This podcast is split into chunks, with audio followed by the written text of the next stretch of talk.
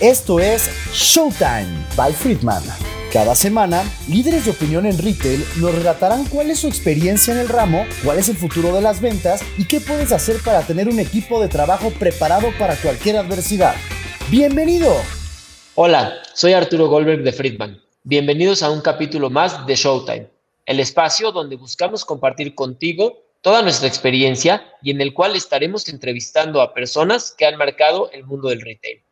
Nuestros invitados son tomadores de decisiones que nos compartirán todo su conocimiento para que tú, que nos ves y nos escuchas, puedas llevarte algo nuevo que puedas aplicar en tu día a día. Los temas que abordamos son ventas, tecnología, logísticas, operaciones, finanzas, social media, entre muchos otros. Hoy tenemos el gusto de que nos acompañe el doctor Enrique Presburger, empresario, académico y líder de opinión. Enrique CEO de Factor Express, institución especializada en capital de trabajo a pymes, posicionada dentro del top 7 de Sofoms en México. Se graduó con honores como doctor en Administración Pública por la Universidad de Anáhuac. Es parte del consejo directivo de ASOFOM. Es managing partner de Retech, un fondo que invierte en startups israelíes, de Smart FX, dedicado a operaciones Forex, y de eh, Crypto Hedge Capital, dedicado a la inversión en criptomonedas. Es mentor de emprendedores, es autor del libro Sofomes NR, La Puerta a la Revolución Financiera en México, que tiene ya tres ediciones. Eh, esto y mucho más es Enrique. Es más que, eh, y además de esto es un gran amigo, es eh, cercano a nosotros y pues la verdad es que vamos a dejar en la descripción toda su semblanza porque es mucho más larga de lo que les acabo de contar y realmente es muy interesante. Y como cada vez que platico contigo, Enrique, te pregunto, ¿a qué hora encuentras tiempo para hacer todo esto? Realmente tu organización me sorprende porque es muchísimo lo que haces eh, y, eres exitoso en todo lo que estás haciendo.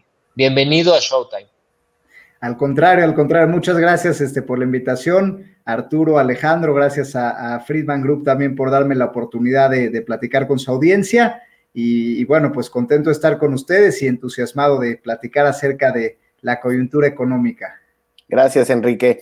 Pues eh, la idea del día de hoy es platicar un poquito en dónde estamos parados hoy a nivel económico.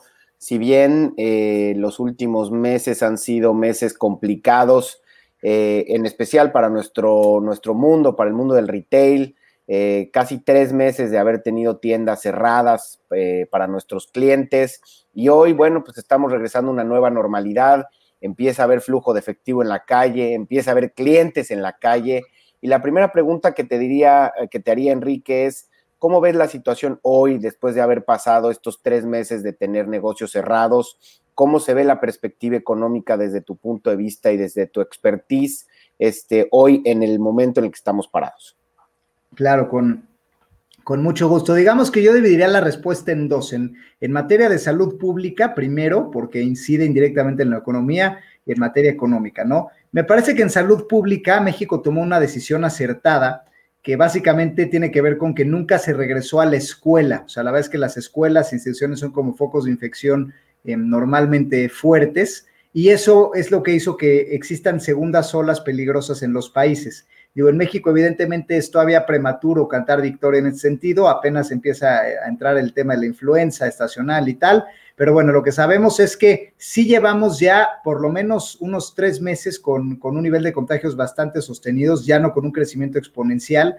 Y entonces aquí es ya muy poco probable que se vuelva un semáforo rojo de alguna manera, ¿no? Eh, cuando están volviendo, los negocios realmente, pues ya, como bien lo comentan ustedes, están abiertos, eh, ya un poco la gente está adaptada al trabajo, eh, algunos comercios están, han empezado a reabrir, ya sean comerciales, cines, etcétera, y, creo y veo poco probable que nos volvamos al, otro extremo, ¿no? Que esta es una ventaja que tenemos con respecto a otros países y es una buena noticia que pareciera que la reactivación económica, si bien pudiera haber eh, algunas acotaciones de ciertos sectores, parece ser que es un país que finalmente sí tuvo un buen manejo en, materia de salud pública. En, materia económica, el principal problema que tenemos es un tema, yo lo resumiría en dos palabras, falta de liquidez y consolidación de mercados. Eh, México es un país que predominantemente se controla con la banca extranjera y la banca extranjera pues está impactada globalmente y normalmente los países en vías de desarrollo, que México entra en esa categoría, pues son países que se perciben como más arriesgados. Entonces, en ese sentido, las líneas se restringen, eh, es mucho más difícil pedir crédito y hay mucho menos fondeo disponible porque se percibe pues México como un país volátil en ese sentido, ¿no? Entonces, eso es lo que no es una buena noticia para, digamos, para la, economía en lo general. Es una economía con, eh, de alguna manera, que, le cuesta trabajo reactivarse más que otros países, también por el tema de, este famoso concepto de espacio fiscal, eh, que es básicamente el dinero que el gobierno puede apostar para estimular a la economía. Muchos países, básicamente lo que ocurrió es, bueno, pues algunos igual, la liquidez es un crunch de liquidez generalizado, tal vez en países desarrollados como en Estados Unidos hay, es más fácil emitir deuda y acudir a financiamiento internacional, en países como México no lo es.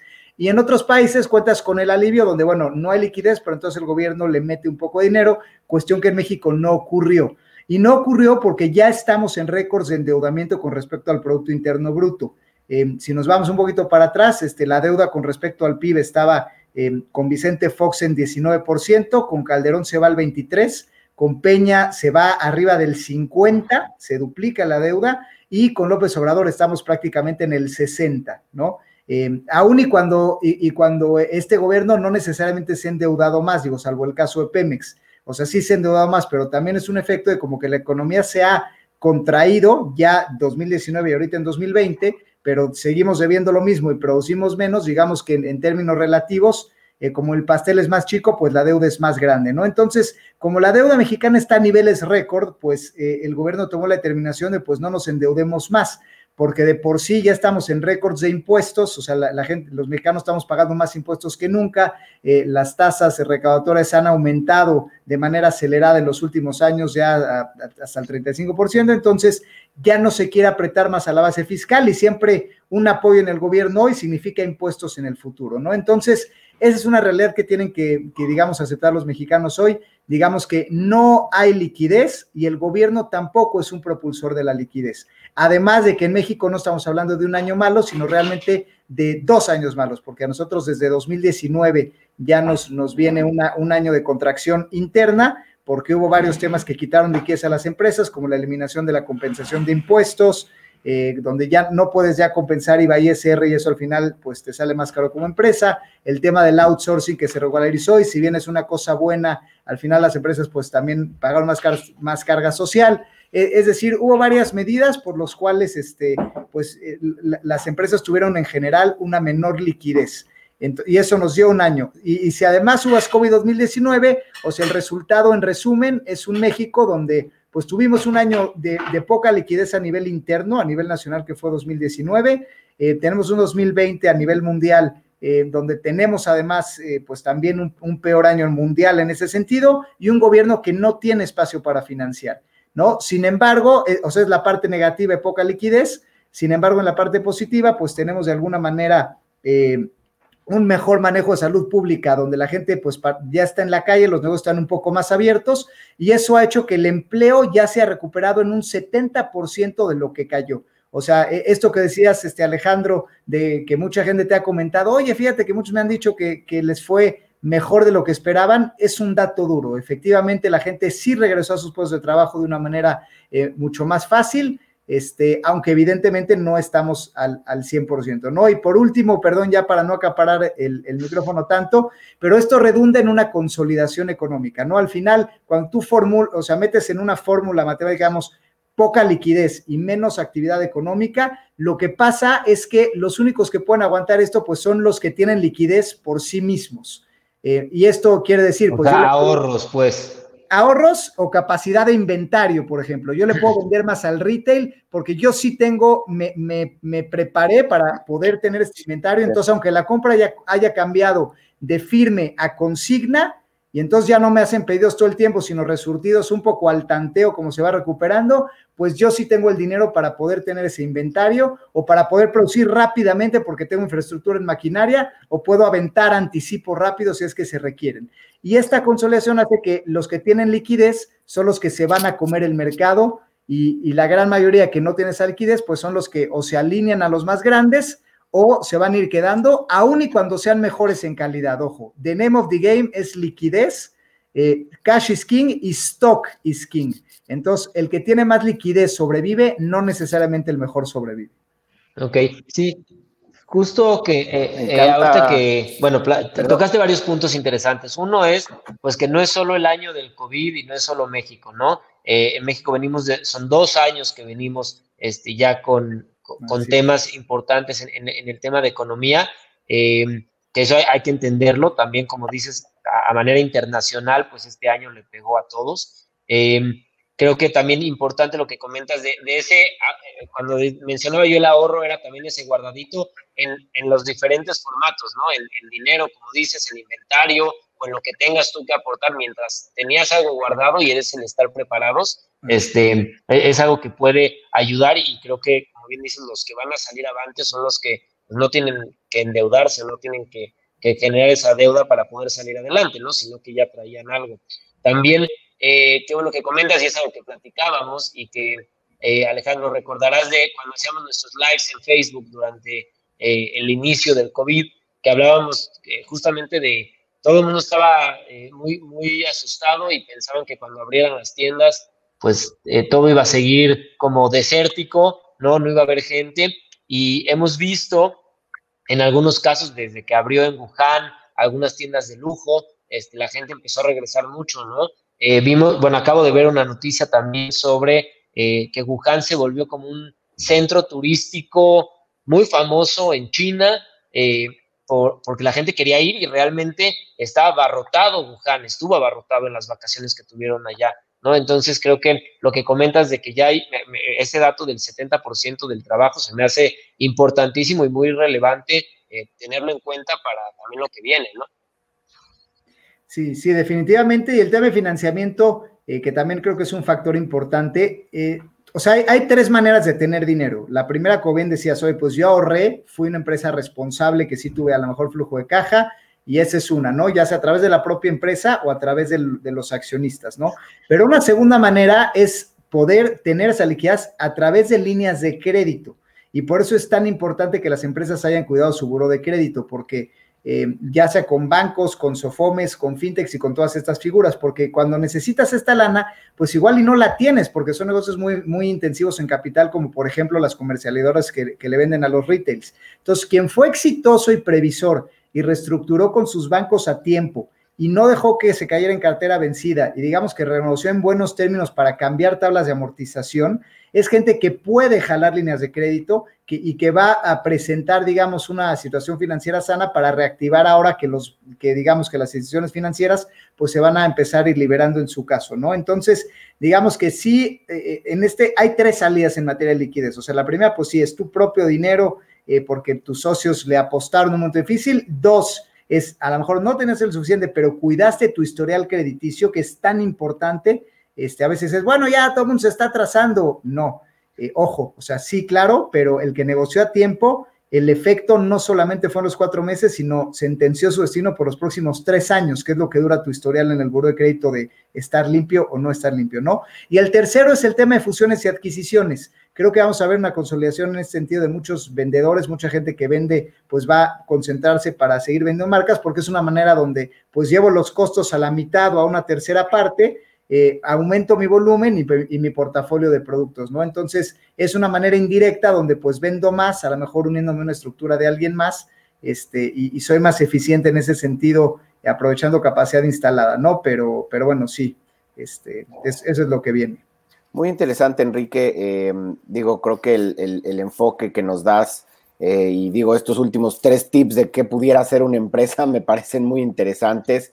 Eh, para quien no llegó a tiempo a, renegociar con los bancos y, todavía está a tiempo, pues que lo haga, ¿no? Este, creo que el tema de fusiones, adquisiciones, em, y me gusta porque justo yo creo que algo que nos ha dejado la pandemia y que hemos aprendido es el tema de colaboración, o por lo menos desde, desde nuestro punto de vista y lo que hemos aprendido en Friedman es el tema de colaboración, Creo que hoy nos hemos abierto mucho, empresas, amigos, este, hasta enemigos en algunas ocasiones, a, colaborar juntos para sacar proyectos y para ayudar y salir adelante con, esta situación, ¿no? Eh, esto a nivel y esta perspectiva que nos planteas es a nivel empresa, ¿no? ¿Qué puede hacer una empresa retail? ¿Qué puede hacer una comercializadora? Eh, y me, me, parecen valiosísimos los, los tips que nos das aquí, pero si yo soy un vendedor, de una tienda departamental, si yo soy un gerente de una tienda especializada, si soy un supervisor de una cadena de tiendas,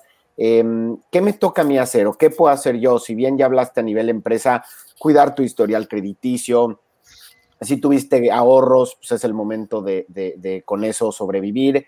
Pero ahora vayámonos un poquito más al, enfoque individual, a la, economía personal de quien también nos escucha, que son muchos gerentes, vendedores, supervisores eh, de, las grandes cadenas con las que trabajamos.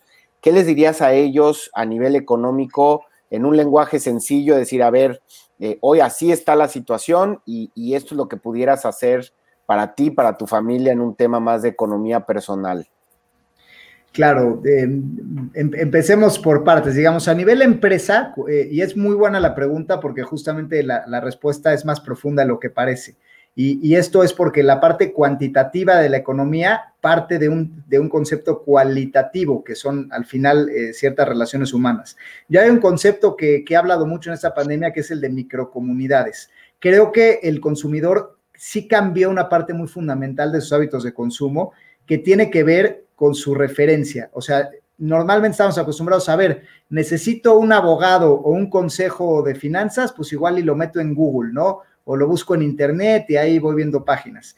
Hoy en día, ante tal, tanta saturación, porque todo el mundo se transformó digitalmente y todo el mundo, pues igual, se quedó chava, salió a vender, entonces tuvimos una saturación de, eh, pues publicidad electrónica como nunca antes. Entonces siento que la gente volvió a un back to basics, donde hoy en día, híjole, si necesito, a ver, necesito alguien que me ayude, un abogado que me ayude, o necesito que me recomienden a alguien que haga bolsas de plástico, la gente volvió al boca a boca. Claro que ahora de manera digital, vía los grupos de WhatsApp o vía las comunidades, pero estos grupos de negocios o estos este, grupos de WhatsApp de empresarios o, o de lo que sea, tomaron una fuerza como nunca antes, porque la gente es, a ver, como yo estoy harto y todo el mundo dice que es el mejor, quiero irme a algo que confíe. Entonces me voy a una comunidad de gente que ya conozco para una referencia boca a boca, ¿no? Entonces creo que este concepto de microcomunidad es lo que tienen que lograr estas cadenas y sobre todo los líderes, ¿no? Que, por ejemplo, ustedes son un gran ejemplo de esto. O sea, eh, digamos, si provees un servicio, o sea, tú eres una cadena de retail que vende cierto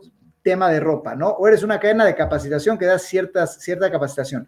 Pero si además tú transformas esa audiencia en una microcomunidad donde, oye, además de esto, yo te voy a dar videos, te voy a dar, este, te voy a regalar contenido, te voy a dar especialización y yo como de retail, este, oye, fíjate que em, yo, yo como cadena te invito, cliente, a una experiencia para probar los nuevos modelos que van a llegar o este, o quiero invitarte a una preapertura VIP escalonada de ciertas cosas o este patrocino esta eh, película de, en un autocinema donde te invito a ti por ser cliente como tienes mi tarjeta. Es decir, todo este tema de generación de contenido donde la gente sabe, eh, al verse parte de una microcomunidad, eh, te sientes importante y confías en más aspectos, ¿no? Entonces dices, bueno, ya no nada más, digamos, yo ya no veo nada más esta tienda de retail como, ah, bueno, pues necesito algo de ropa, entonces voy ahí, sino como ya tengo un contacto y pertenezco a una microcomunidad donde me llegan newsletters, me llegan videos, estoy invitado a seminarios de contenido regalado de alto valor agregado, entonces quizá eh, puedo empezar a buscar más cosas que hacer, ¿no? Entonces, al final parte de una, de una comunicación cualitativa, de una verdadera comunicación con el cliente donde les des, ¿no? Nosotros, por ejemplo, en, en, la financiera que tenemos en Factor Express, estamos haciendo exactamente lo mismo, o sea, la gente ya no es oye, pues es un lugar donde puedo pedir préstamos, ¿no? Sino igual, ¿no? es un lugar donde, pues a lo mejor nosotros tenemos una plataforma donde se pueden hablar unos con otros, ¿no? Este, oye, yo hago bolsas de plástico, oye, pues yo necesito, yo empaco juguetes, entonces igual los podemos conectar, donde hacemos seminarios de actualización económica. Entonces, esto hace que la gente diga, ah, aquí hay otros empresarios, aquí hay especialización, y entonces eso, se sienten parte de una comunidad, no clientes de una empresa.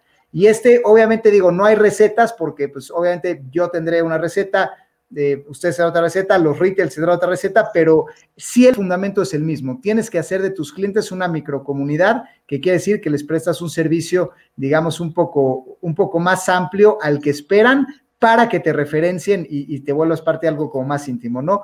Y, de, manera personal, eh, al final del día, en, en, qué hacer en esta, o sea, en este tipo de coyunturas, yo diría que eh, hoy en día, de manera personal, es también hay buenas oportunidades. Por ejemplo, las tasas de interés ahorita para comprar activos, para comprar una casa, por ejemplo, están más bajas que nunca, son tasas de un solo dígito. Entonces, económicamente, si a lo mejor yo siempre renté una casa, quizás es buen momento para comprar con un enganche mínimo y lo mismo que acabas de renta, pues de repente comprarlo, ¿no? Porque ya tienes tasas de menos de 10%, de un solo dígito, que es algo que es inaudito, ¿no? En México. Entonces, pues puede ser una buena opción. Eh, de igual manera, pues en renta variable, pues la bolsa cayó un 40%, entonces también es un buen momento, pues de buscar tal vez un poco de mayores rendimientos de manera eh, patrimonial. ¿no? Este, y, y, bueno, y de igual manera, ¿no? Para hacer arrendamientos, robustecer tu empresa, comprar más maquinaria, pues la TIE también bajó eh, pues de 8.75 a prácticamente el 4%, o sea, ha bajado más, eh, a más de un 50% de lo que estaba, ¿no? Entonces, de alguna manera, eh, creo que el capital se puede optimizar, o sea, a nivel personal puedes tener mayores rendimientos, a nivel corporativo, pues también es un buen momento para robustecer tu empresa, puede ser un buen momento de hacerte patrimonio. Digo, obviamente para esto, pues hay, que tener esa base de capital inicial. Si, si, si no existía, pues por supuesto que, que es difícil y, más bien el, lo primero que hay que hacer pues es optimizar gastos, ¿no? Pero, pero creo que el home office lo permite. Entonces, eh, en resumen, pues creo que del lado del retail es un, es un tema de, creación de microcomunidades y en el tema personal eh, no hay tampoco una receta, más bien hay que entender que eh, dado que la crisis hace que el dinero esté más barato, eso da buenas oportunidades para robustecer tu empresa o robustecer tu patrimonio. Ok, sí, suena como muy buenos tips. Creo que, más bien espero que hayan tomado nota eh, para los que tienen de, su compañía o su, pequeña empresa. Este, creo que hay, como bien dice Enrique, algunas buenas oportunidades. Y en esta parte de lo personal, ah, eh, como bien decías, hay que tener el capital para poder hacer esa inversión importante, lo que acabas de comentar. ¿Hay algún tip, algo como para los que están ahorita ya más apretados, no estaban preparados? Este, realmente se encuentran en una situación que dicen, híjole, no sé qué voy a hacer o no sé cómo prepararme de aquí en adelante. ¿qué serían los primeros tres pasos que tendrían que tomar para empezarse a preparar, ¿no? Porque también ahorita me gustaría que platiquemos un poco de lo que viene. Claro, pues mira, yo diría que privilegiar el, fondo sobre la forma, ¿no? Eh, digo, muchas veces eh, en México eh, pensamos que una imagen eh, es importante, ¿no? Entonces, al final, esto, esto nos genera gastos porque tenemos, pues, primero que nada, nuestra, pues esto, nuestra oficina y a lo mejor nuestro logotipo y a lo mejor este, las letras de la entrada y a lo mejor nuestra eh, página internet. O sea, hay cosas que evidentemente es importante estar actualizando y estar metiéndole dinero, pero lo primero que hay que centrarnos, pues primero es el fondo, ¿no? Oye, a ver, mi producto la gente lo sigue queriendo, y mi producto me da todavía los márgenes con los gastos que traigo, porque ese es lo fundamental, el fondo, ¿no? Ya después ya lo revestirás con las campañas y con la estrategia y con los puntos de venta que, quieras, ¿no? Pero em, digamos, y, pongo un ejemplo pues muy concreto, ¿no? O sea, por ejemplo, nosotros tenemos un cliente que vendía, eh, digamos, banquetes de bodas de manera industrial, ¿no? Evidentemente, ellos tenían una super imagen y un, uniforme muy bonito y los mejores meseros y, y capacitaciones y era pues una empresa exitosa.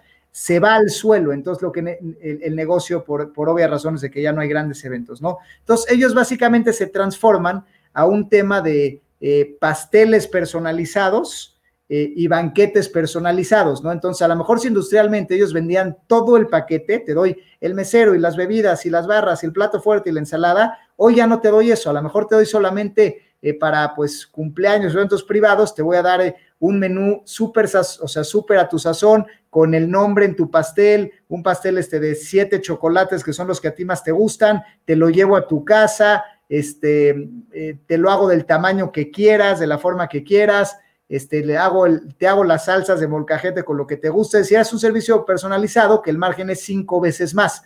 Entonces, en lugar de, no sé, hacer banquetes grandotes y ganarle un 10%, eh, a lo mejor al servicio, pues ahora ganas un 500% vendiendo mucho menos. Entonces te vas a vender de 20 millones a lo mejor a 2 millones de pesos al año, ¿no? Sin embargo, eh, pues digamos que tu utilidad puede ser prácticamente la misma, ¿no? Entonces, eh, tienes que adaptar tus márgenes a tu nueva realidad de costos. Si perdiste personal, tuviste que despedir empleados, tu producto ya no es igual de demandado, pero el expertise lo tienes, entonces hay que darle la vuelta a eso pues en, como, como en los casos extremos para, pues para poder salir adelante en ese sentido y saber que eh, ya del mismo cuero saldrán las correas, ¿no? Hay un dicho que, dice eso, ¿no? Entonces, eh, la reinvención empieza por el, por el producto, no por la imagen, no por el lugar físico, o sea, eso es un efecto colateral, pero creo que eh, mucha gente ha persistido en seguir ofreciendo lo mismo y entonces por más que recorte personal, por más que cambie su imagen, si no cambió fundamentalmente lo que ofreces, este, pues estás en un riesgo, ¿no? Sí, me, encanta lo que dice Enrique porque hemos visto miles de, de, ejemplos como el que comentas, primero de una creatividad extraordinaria a las pequeñas, medianas y grandes empresas, a cómo se han adaptado a estos tiempos. Este, y creo que también es un momento, como dices, de evaluar si, si el expertise lo tienes y si, si el cliente sigue buscándote a ti por lo que ofreces, qué otro medio puedes eh, utilizar o qué otra reinvención, como dices, puedes integrar al negocio para poder dar resultados como esos. Pongo un ejemplo clásico, uno de nuestros clientes este, especialistas en restaurantes veganos, ¿no? Este, fantástica marca, eh, hoy tienen un súper en línea, ¿no? Se dieron cuenta que sus clientes seguían buscando productos veganos, no podían ir al restaurante, montaron un súper en línea, ¿no? Y, han hecho eh, de esto un proyecto muy exitoso también. Entonces, me gusta lo que dices porque creo que esto tanto a nivel empresa, si somos micro, pequeña o mediana o grande empresa, aplica, pero también a nivel personal, ¿no? Si, si nosotros en esencia sabemos eh, cuáles son nuestras fortalezas y qué podemos ofrecer como vendedor, como gerente, como supervisor, creo que el tema es reinventarnos, ¿no? Hacia poder seguir dando este servicio. Em, te agradezco este punto porque me parece de mucho valor y, y justo Arturo ahorita hablaba de, bueno, si bien todo esto es eh, un poco el pasado y el presente, eh, nos gustaría también hablar un poquito del futuro, Enrique. Este, ¿Qué viene? Sí. ¿Cómo se percibe? ¿Cómo lo ves? Digo, yo sé que no hay una bolita de cristal, ojalá y todo el mundo la tuviéramos, pero, pero desde tu perspectiva, desde el contacto con los clientes, desde estar en, tantos foros como los que estás, ¿cómo se ve el futuro para México? ¿Cómo se ve el futuro para nuestras empresas? y para nosotros como personas y qué, y ahora sí que qué recomendaciones nos pudieras dar para el futuro cercano a, corto y mediano plazo. Sí, porque nada más yo creo que mucha de la gente que nos escucha, como, no, como, como yo, por ejemplo, que no estoy tan metido en este tema económico, pues creo que viene muy mal, ¿no? Y se escucha que viene lo peor porque eh, ya, que, ya que pasó el encierro, pues viene eh, la, la, resaca, como dicen, o la cruda de, de todo este tema, ¿no? Y sí nos encantaría escuchar de alguien como tú, aunque no sea con bolita de cristal, este, qué, qué es lo que, lo que se percibe que viene. Claro. Pues bueno, lo primero, o sea, aterrizando el lado que más se puede predecir, digamos, eh, del lado de las empresas, ¿no? Eh, yo volvería a un concepto con el que empezamos platicando, que es el, tema de consolidación. Y el tema de consolidación implica que a los consolidadores les va muy bien, ¿no? Entonces tienen un, evento pronunciado, ahorita vamos a explicar por qué, y a los que no se consolidan, este, pues les va a ir muy mal, ¿no? Y, vuelvo a este ejemplo. Eh, digamos, esta, eh, si hay un, voy a poner ejemplos pragmáticos para poderlo explicar mejor a, la audiencia, ¿no? Digamos, vamos a poner un ejemplo hipotético de una tienda de muebles, que a lo mejor compra, vendía eh, cinco diferentes comedores, ¿no? Eh, y, estos cinco proveedores diferentes pues se competían y entonces innovaban y, uno hacía de repente colchoncitos en las sillas y el otro ponía cristal en las mesas y tal. En una época como esta, donde bajan las ventas, donde eh, el consumidor empieza a ver otras opciones online, pues esta tienda de muebles claramente vende menos, claramente tiene que cerrar tiendas. Entonces eh, se pone a una disyuntiva donde dice, oye, yo ya no puedo tener inventario de estos cinco proveedores eh, porque no sé si los voy a vender y no puedo estarle pagando a los cinco y tener en bodega en existencia tantos modelos, ¿no? Entonces, ¿quién se va a quedar con ese mercado? Pues eh, aquel que pueda eh, más rápidamente hacer el stock de comedores y pueda reaccionar rápido, ¿no? Si en el buen fin fue un trancazo y se vendió durísimo, pues, brother, ¿quién de ustedes cinco me puede rápidamente surtir en mi bodega para poder dar esos comedores? ¿Y qué pasa si, si en diciembre se vuelve a vender mejor? ¿Quién rápido puede mandar a fabricar? Entonces, ¿quién de ustedes cinco eh, comercializa y quién de ustedes fabrica? Y de los que fabrican, ¿quién de ustedes lo hace a mano y quién de ustedes lo hace industrial? ¿No? Entonces, digamos, si tú estás del lado de esta, de esta empresa de, de muebles, digamos, que hace comedores, que eres capaz de fabricar rápido tener la liquidez suficiente y tienes un modelo operativo eh, robusto, donde lo hiciste bien tu chamba en su momento pre-COVID para poder reaccionar rápido ante estas contingencias, tienes materia prima, tienes buenos maquiladores o buenos proveedores, o bien tú fabricas y eres muy bueno, pues tú te vas a quedar con el mercado de los cinco y vas a tener que meterle más lana, porque ahora vas a vender más, tal vez necesites comprar una segunda máquina o tal vez tengas que este, pues, eh, dar anticipos más fuertes a, a China, donde traigas tus cosas, porque necesitas eh, abastecer ese mercado de manera importante, ¿no? Entonces, eh, no nada más estas empresas van a crecer, las que consoliden, van a absorber más market share y además te van a tener que meter más skin in the game, es decir, si vas a vender más, vas a ganar posicionamiento del mercado y vas a tener que, invertir más. Entonces, por eso no es extraño que haya empresas que ahorita les está yendo bien, que dicen,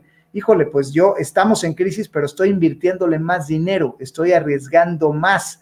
Este, tuve que crecer mi planta, ¿no? La gente que te dice eso, pues es gente que se la está rifando y está arriesgando, pero porque está entendiendo que ese es el camino correcto, que tú vas a, o sea, no te puedes quedar igual, porque o, te comes el mercado y te comes ese vacío que dejaron los demás, porque si te quedas estático, alguien se va a comer tu parte, porque hoy necesitas empresas más versátiles, no más grandes. Entonces, esto es una especie de concepto que, hemos denominado en, en Factor Express como darwinismo económico.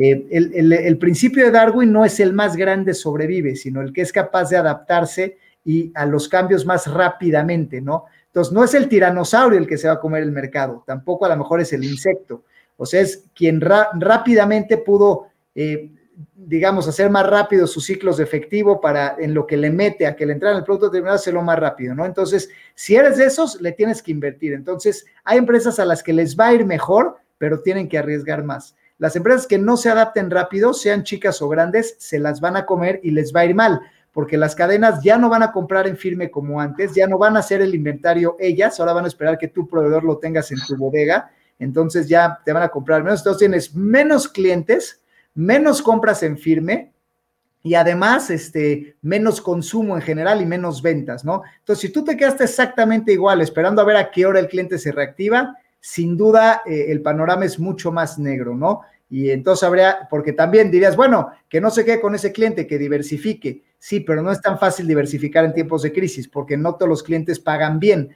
Entonces dices, bueno, ok, tienes razón, ya no le vendo lo mismo a la marca A, entonces le voy a vender la B, C y D. Pues sí, pero si la B, C y D como retails tampoco se renovaron adecuadamente y ahora le deben todo el dinero a los proveedores y, tienen un pésimo showroom y, su, material exhibido está desordenado, pues sí te diversificaste, pero con alguien que te va a pagar peor. Entonces ya mejor te hubieras quedado con el que estás, ¿no? Entonces parece consejos contraintuitivos, pero al que le va bien es así, es no diversifiques, crece con tus clientes existentes y más bien unifica. Eh, si tienes mucho portafolio de productos, también redúcelos y vete a los productos más rentables. Entonces, ten menos productos, ten menos diversificación de clientes y arriesga más dinero. Que, o sea, que es lo que digo que parece contraintuitivo. Espérate, no, al revés, más bien es diversifica, este, no gastes y este, y, bueno, trata de innovar, ¿no? Y no necesariamente, ¿no? A mí me parece que la consolidación es justamente lo opuesto, eh, porque tú tienes que llenar estos vacíos que definitivamente quedan en el mercado y te puede ir muy bien. Y si la libras, no nada más absorbes competidores, no nada más te vuelves el cliente esencial de, los retails, sino que aseguras tu permanencia en el largo plazo con barreras de entrada cada vez más difíciles, ¿no? Entonces, eh, digo esto, digamos, para que se tome nota de esta, de esta parte de, este tipo de empresarios, ¿no? Y los otros, pues eso, este, si ves que de plano no tienes la liquidez, no tienes esa versatilidad, lo mejor es que rompas el paradigma de la empresa familiar en México y estés dispuesto a no ser una empresa familiar, sino fusionarte con algún competidor como decían también ustedes mismos, enemigos, etcétera, este, con un competidor que al final, eh, a, la hora de sumar fuerzas, pues puedan justamente eh, mantenerse de una, de una manera pues mucho más, orgánica, ¿no? Entonces, pues siempre hay, hay, buenos y malos, hay quien le va a ir bien al que le va a ir mal, hay más gente que le va a ir mal a la que le va a ir bien, eh, porque eso es lo que desgraciadamente pasa en, una crisis económica, pero al que le va bien, sin duda puede crecer eh, en mucho menos tiempo lo que hubiera hecho en varios años, ¿no? O sea, se va a cortar su, oportunidad de, crecer y consolidarse en un negocio. Sí, creo que como dices, hay que anotar el que arriesga no gana, el que no arriesga no gana, perdón. Este, más bien, el que arriesga, ¿qué? Ya me perdí. Este, ahorita es el, el que arriesga no gana, este, el que no arriesga no gana. Eh, em, es el que arriesga no gana y también esa consolidación de los productos, ¿no? Como dices, no estar viendo y ahora qué vendo, sino entendiendo bien qué es lo que vendo, qué es lo que mejor vendo, qué es lo que mejor sé hacer y enfocarme en eso. También nosotros hablamos mucho de la, eh, para, los eh, clientes retail en la parte de ventas, porque tú estás hablando mucho también de la parte de logística, de producción, la parte de ventas, eh, el que se puedan transformar y el que sí puedan diversificar en la parte de los puntos de contacto que tienen con el cliente, un poco de esa transformación digital y un poco de la omnicanalidad, ¿no? En cual, si hoy tengo a mis clientes que, que venían a mi tienda, eh, pues ya el día de mañana pues no puede ser solo ese mi canal, ¿no? Tengo que tener presencia en redes, tengo que tener un sitio web, tengo que tener eh, contactos como WhatsApp Business. Eh, lo comento porque también hay muchas de estas herramientas que son gratuitas. No, no, no necesariamente hay que ser la gran empresa para tener un sitio web muy robusto, ¿no? Hay muchas herramientas hoy en día que te permiten como pequeña empresa o hasta como individuo acercarte a un marketplace eh, que te tome un porcentaje de tus ventas y puedas abrir un canal mucho más grande, que te pueda acercar a más gente, eh, tener esa presencia en redes, sitio web, eh, como decía WhatsApp Business también es gratuito, ¿no? Y te permite tener una mejor organización con tus clientes y un canal de comunicación que probablemente antes no tenías. Entonces, pues consolidas tus productos, pero puedes buscar puntos de, contacto más amplios con tus consumidores para llegar a más gente que también te pueda eh, comprar más y te conozcan y pues se vuelvan eh, con, dándoles una buena experiencia de cliente, pues leales a tu marca, ¿no? Y también algo que comentamos mucho eh, y, que es un punto importante, lo comento por, porque también hemos platicado antes, es la tasa de conversión, como antes, bueno, la tasa de conversión es a cuánta gente de la que atiendes o entra a tu tienda le vendes.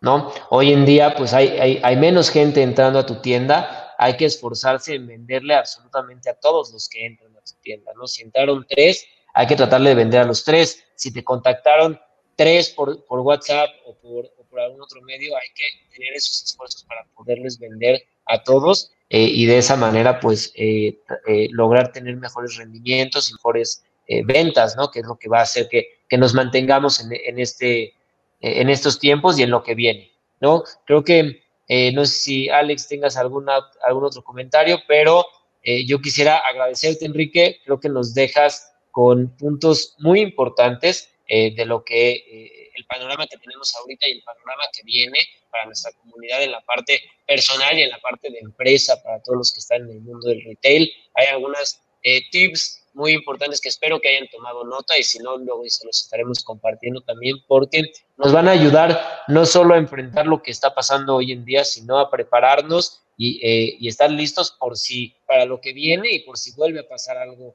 similar, ¿no? no que no nos agarre con, con la guardia abajo este, y, y, poder hacerle frente a, al panorama que viene, ¿no?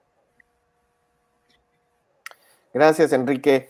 Este, ahora sí que para cerrar el podcast y la entrevista del día de hoy, si tuvieras que darle un consejo a nuestra comunidad de Showtime, este, ¿cuál sería el consejo para, para estos, eh, para este futuro y para estos tiempos que se vienen para nosotros?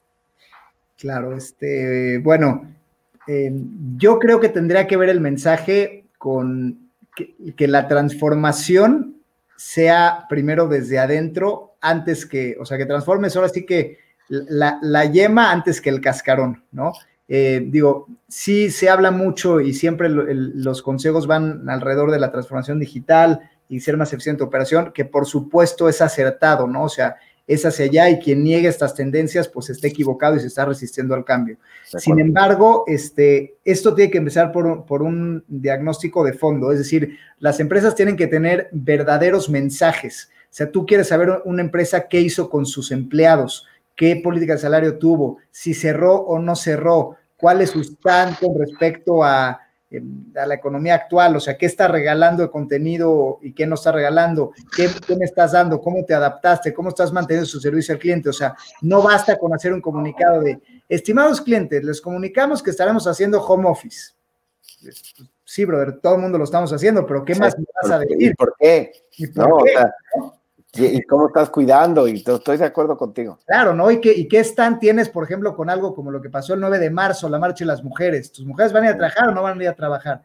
Eh, tú vas a tener medidas, o sea, hoy, hoy la gente creo que espera una, una comunicación auténtica de las empresas, que los directores salgan verdaderamente a dar mensajes, ¿no? Y que, y que los mensajes sean sinceros. Oye, te voy a dar el mismo nivel de servicio, pero espera retrasos en esto, o no eh, con tal de no mantener retrasos, quiero que sepas que mantuvimos a la plantilla completa y por eso te pedimos tu apoyo para que nos pagues al 100% del costo como es en el caso de las escuelas, por ejemplo, ¿no? O sea, creo que la comunicación honesta eh, y que verdaderamente digas al cliente cómo te estás adaptando, qué estás haciendo y que se vea un esfuerzo, es lo primero para generar ese engagement que entonces después ya lo puedas estructurar a través de un canal digital o a través de, digamos que lo, que tengas que hacer según tu caso, ¿no? Pero, pero eso, son cosas que no se pueden delegar, no se pueden outsourcear, ¿no? O sea, lo tienes que hacer internamente, es un trabajo estratégico que cada empresa tiene que hacer, qué vamos a dejar de hacer, qué vamos a hacer más, qué productos les vamos a meter punch, qué productos ya no, eso comunicarlo claramente entre el Consejo de Administración, claramente a la estructura laboral y entonces ya claramente hacia afuera, ¿no? A mí me parece que mucha gente se está saltando este paso y es como, no, no, a ver, ya alguien que me haga mi página de internet. Sí, sí. O sea, sí, brother, pero ¿para qué? ¿No? Entonces, este... el trabajo lo tienes que hacer tú, de descubrimiento de quién eres y por qué lo quieres hacer. Y esa persona va... Esa persona puede hacer los fierros, pero no puede darle esa esencia que solo tú le puedes dar. De acuerdo. Entonces hay que transformarse uno mismo antes de que te transformen. Eh, ahora sí que la mona, aunque se vista de seda, ¿no? Perfecto, Enrique. Pues muchísimas gracias. Nada este, más, eh, Enrique, bueno, para todos los que nos escuchan, eh, a Enrique, si lo quieren seguir escuchando y quieren eh, escuchar más sobre él, lo pueden encontrar en prácticamente todas las redes sociales, este, en Instagram, en Facebook, en Twitter, LinkedIn, tiene también su, su programa en Spotify que pueden escuchar, que es programa Factor Económico. En YouTube lo pueden encontrar como doctor Enrique Pressburger, su empresa Factor Express. Este, no sé si hay algún otro canal donde te podamos encontrar, Enrique, que te puedan seguir escuchando. La dirección de tu casa, Enrique. No, ahí está, pues ahora sí que tenemos un, apellido bastante peculiar, así que pongan Pressburger y ahí está todo. Muy bien. Muy bien. Pues muchas gracias. Eh, también los esperamos a todos en friedmanu.com.mx, en nuestras redes sociales. Eh, ya saben que tenemos mucho contenido, muchos cursos para ustedes. Seguimos con eh, Me Capacito en Casa para que tengan acceso a 15 de nuestros cursos gratuitos que tenemos en friedmanu.com.mx y los esperamos en la próxima de Showtime. Muchísimas gracias a todos. Igual, gracias Arturo Alejandro por la invitación. Hasta la próxima. Gracias, Enrique.